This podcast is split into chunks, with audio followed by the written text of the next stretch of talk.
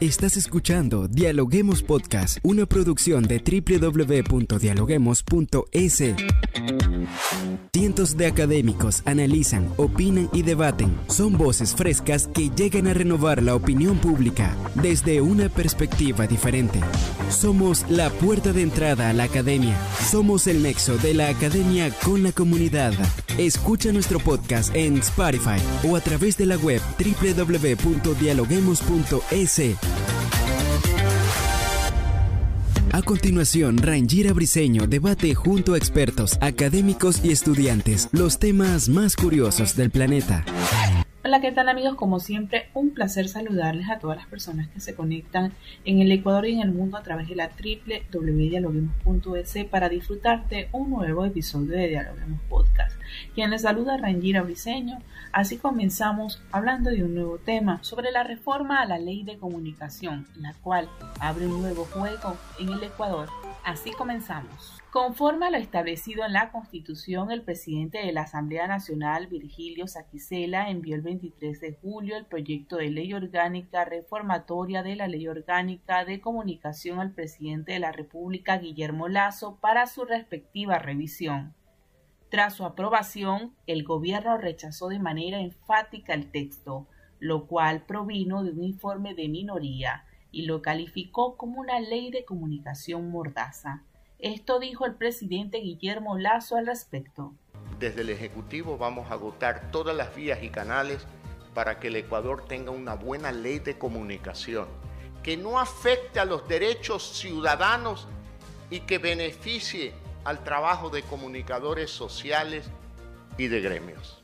La norma tiene varios puntos, entre los que se encuentran los concursos para la entrega de frecuencias, el rol de los defensores de lectoras y audiencias, con esto se busca regular a los medios y a las formas de información ciudadana.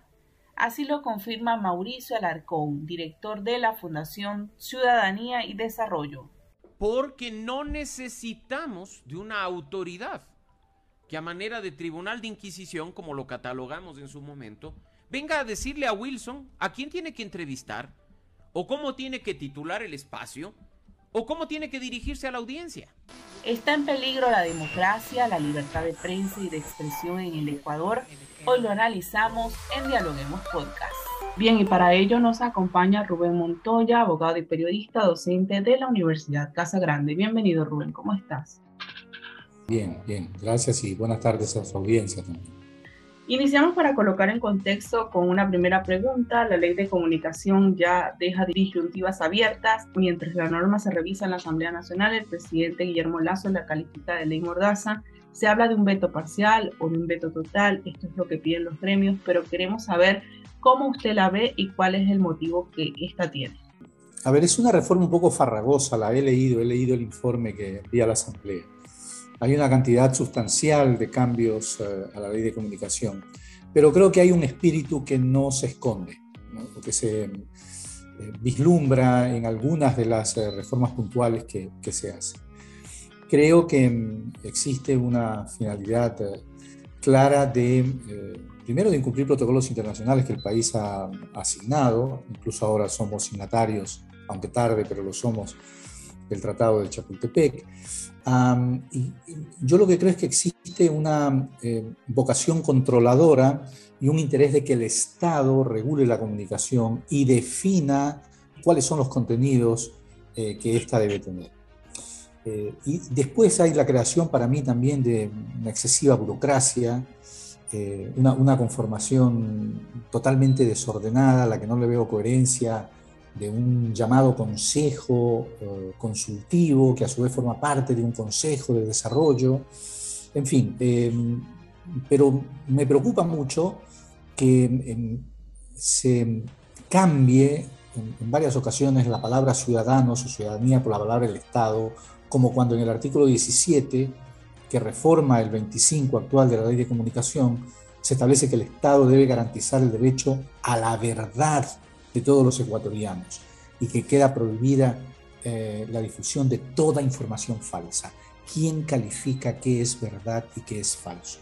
La experiencia nos dice, una experiencia cercana, unos años atrás, con la existencia de la Superintendencia de Comunicación, que esa calificación es una calificación ideológica, es una calificación sesgada, es una calificación que lo que busca es alinear a los medios de comunicación en ese concepto que suelen tener los estados totalitarios de confundir información con propaganda.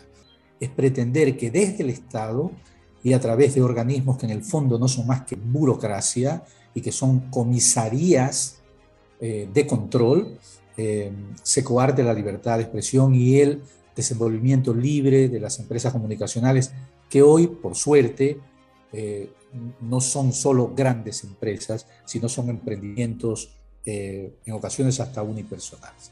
Claro, hablando de este proyecto de ley, fue este uno de los primeros pasos del presidente Guillermo Lazo, pero en esta propuesta que, se debate ahora, para usted, ¿cuáles serían los artículos que más preocupan?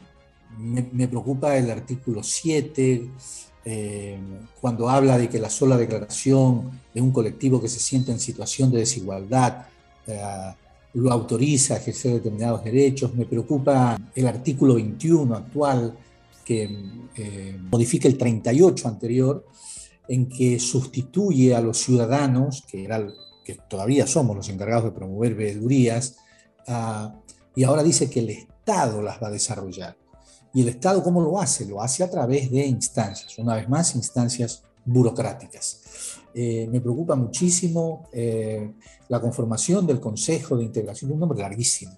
Y, además, un par de artículos más tarde, que se crea un consejo, un consejo consultivo ah, de desarrollo y promoción cuya mm, conformación, no sé de dónde sale. Parece un reparto político eh, de, curules, por así decirlo, para ese consejo consultivo, que claramente por, cómo está conformado y quiénes serán los delegados, lo va a presidir o lo presidiría el Ejecutivo, el delegado que designe el Ejecutivo para la conformación de ese consejo. Me preocupa que eh, se deje claramente establecido que eh, todas las acciones deban hacérselo a través de la Defensoría del Pueblo, que en principio no estaría mal, porque la Defensoría del Pueblo, debe ser una, instancia eh, que goce de nuestro mayor respeto y afinidad, pero que en la práctica no, no ha servido para estar del lado del ciudadano. Después hay cierta, yo, yo no creo que esté todo claro la reforma, cuando condena la censura previa, que yo creo que debe condenarse, pero creo que podría confundirse censura previa, y esto es gravísimo para quienes hemos trabajado en medios y trabajamos en medios, cuando esto se confunda con coartar la labor de los editores que corresponde precisamente a eh, limpiar, mejorar, cortar, editar contenidos que se generen, eh, que se difundan a través de los medios de comunicación. Porque esa es una tarea básica del periodismo. Es decir, esto no es una. Da la impresión de que mañana puede venir un, cualquier reportero, cualquier eh, eh, productor de contenidos y decir, no, esto es lo que yo hice y a mí nadie me lo puede censurar, así tiene que salir. Eso no es así. No es así. Hay unas instancias y hay unas estructuras que además han sido históricas en el desarrollo de los medios, que obligan a un trabajo de depuración, de reverificación, de mejoramiento, de contextualización. Un editor está para eso. Ahora mismo se me viene a la mente la otra, otra reforma que está eh, aprobada y que es este, la autorización de que, los gobiernos seccionales eh, constituyan medios. Mire, hay una cuestión, y, si esto no se entiende tenemos un problema. Eh, una cosa es información. Información es la entrega de datos, datos en lo que se sostenga lo que estamos difundiendo. Y otra cosa muy distinta es la propaganda. La propaganda es el lado A. La propaganda es lo vendible, lo bonito, aquello que uno quiere resaltar. Y hay unos códigos de entendimiento con los públicos que consumen propaganda. La información no tiene que ver con ese lado A. La información tiene que ver con todo. Y por eso se dice y se ha dicho históricamente que si la publicidad es el lado A de algo, el periodismo es el lado B, porque muestra lo que la propaganda no quiere mostrar. Claro, ahora de vuelta a lo que son los puntos eh, que se manejan en esta norma y que han generado disyuntiva, también se habla de lo que podría ser el rol de los defensores, de lectores y las audiencias y también el, rol de la Defensoría del Pueblo, del cual usted ya hacía mención. ¿Cómo lo ve? Yo, yo creo en las defensorías del pueblo. Y me parece, siempre digo esto además y valga la oportunidad para decirlo. Los medios y quienes hemos trabajado en los medios hemos sido morosos en hacer autocrítica y en darnos cuenta de los errores que hemos cometido. Eh, yo creo en la autorregulación, pero la autorregulación en Ecuador ha sido una farsa y hay que decirlo con todas sus letras. Nosotros hicimos una investigación, un trabajo de campo hace unos años, sobre cuántos medios en Ecuador, y no solo en Ecuador, sino en la región, habían ejercido la autorregulación a través, por lo menos, de tener unas normativas internas relacionadas con el ejercicio de sus funciones. Y los datos que obtuvimos de esa investigación nos, mostraron que eh, apenas cuatro medios de los 23 investigados en el país tenían, antes de la vigencia de la ley de comunicación, eh, normativas al respecto. Entonces, nos llenamos la boca diciendo que la autorregulación es necesaria y hacemos muy poco para autorregularnos. Y eso está mal también. Creo que en parte eh, algunas normas de la ley de comunicación y algunos ataques que se hacen contra la labor periodística provienen de errores que el periodismo en general los periodistas en particular hemos cometido. Así que eso hay que decirlo de entrada. Lo que no es necesario, lo que no es admisible, es que el Estado pretenda controlar esas veedurías y convertir a burócratas bajo su orden en comisarios de los contenidos de información que procesan los medios. Son dos cosas distintas. No podemos pasar de algo que puede ser un buen remedio y que deberían tener incorporados todos los medios a uno que, que sería peor que la enfermedad.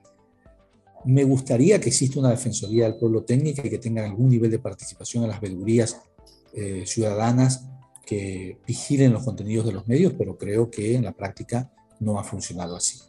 Me parece que mientras llegue un proceso de depuración y de conciencia social eh, en todos los estamentos respecto de lo que debe ser el ejercicio de la comunicación en el país, los medios deberían dar un paso adelante, los propios medios, las asociaciones de medios, y crear sus procesos regulatorios específicos. Y dentro de ellos tener sus propios defensores de televidentes, de lectores, de como usted quiera llamar. Yo creo en la necesidad de esas defensorías, pero por el momento me parece que antes de que el Estado tenga eh, esa facultad, eh, los medios deberían eh, ejercerla. Rubén, para esta reforma de ley era necesaria la participación de los gremios periodísticos y de los medios de comunicación. ¿Qué nos puede decir? Totalmente.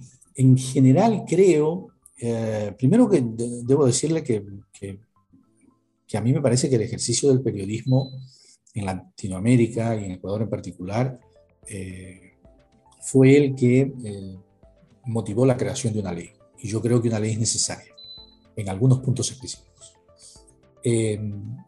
pero también creo que solo debe regir cuando exista una discusión y un debate social mucho más democrático y mucho más efectivo del que hemos tenido. Entonces, y en este caso en particular, una asamblea que en mi opinión está absolutamente desprestigiada y que además tiene unos niveles de, capacidad, o sea, preocupantes, por decirlo menos.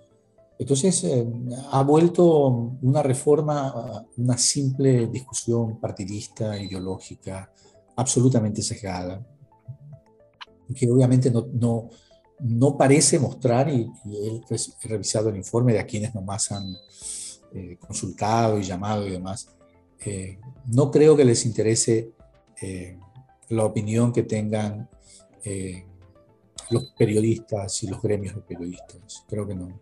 Creo que es un profundo retroceso y francamente espero que el veto del presidente de la República sea total. Necesitamos una discusión mucho más atinada mejor dirigida y, con gente que conozca un poco más de la cuestión, digamos, o sea, con, expertos. Pues es que el, problema es que el periodismo, que es un oficio relativamente nuevo, ah, es pasto para que cualquiera piense y opine y crea que ah, lo conoce y lo conoce a fondo.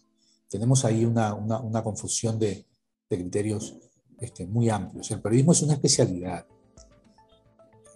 Y es una especialidad que, que tiene sus parámetros teóricos, que tiene sus reglas, ah, que tiene sus principios. Y, y, del mismo modo que yo no podría hablar de medicina, por ejemplo, o de arquitectura, salvo ciertas generalidades, hay gente que no puede hablar del periodismo, simplemente porque no sabe. ¿Alguna reflexión final que nos quiera dejar? Ah, solo decirles que, que, el periodismo, creo, es, es, un oficio necesario para la consolidación de valores democráticos, para la consolidación de, de un, un, sistema, este sistema en el que creemos a pesar de todos sus errores, un sistema en construcción, y que no debe dársele prebendas especiales, no las necesita ni las quiere, pero sí debe garantizársele un ejercicio libre y autónomo, porque el periodismo que no es autónomo es una farsa. Así es, Rubén, y nos quedamos con una de sus frases. Si el periodismo no es autónomo, sería solamente una farsa. Por ello, es necesario tener un periodismo sin mordaza para la construcción de una sociedad democrática. Muchas gracias por acompañarnos el día de hoy. Gracias a ustedes, encantado y cuando les parezca. Gracias por escucharnos. No se olviden de seguirnos en nuestras redes sociales, Facebook, Twitter e Instagram como Dialoguemos Info y visitar nuestra página web dialoguemos.es. Soy Rangira Briseño y seguimos dialogando en podcast. Esto fue Dialoguemos Podcast. Escucha todos los programas de Dialoguemos Podcast en www.dialoguemos.es. Suscríbete para no perderte ningún episodio. Estamos en Spotify. Sigue escuchando Dialoguemos Podcast, el nexo entre la academia y la comunidad.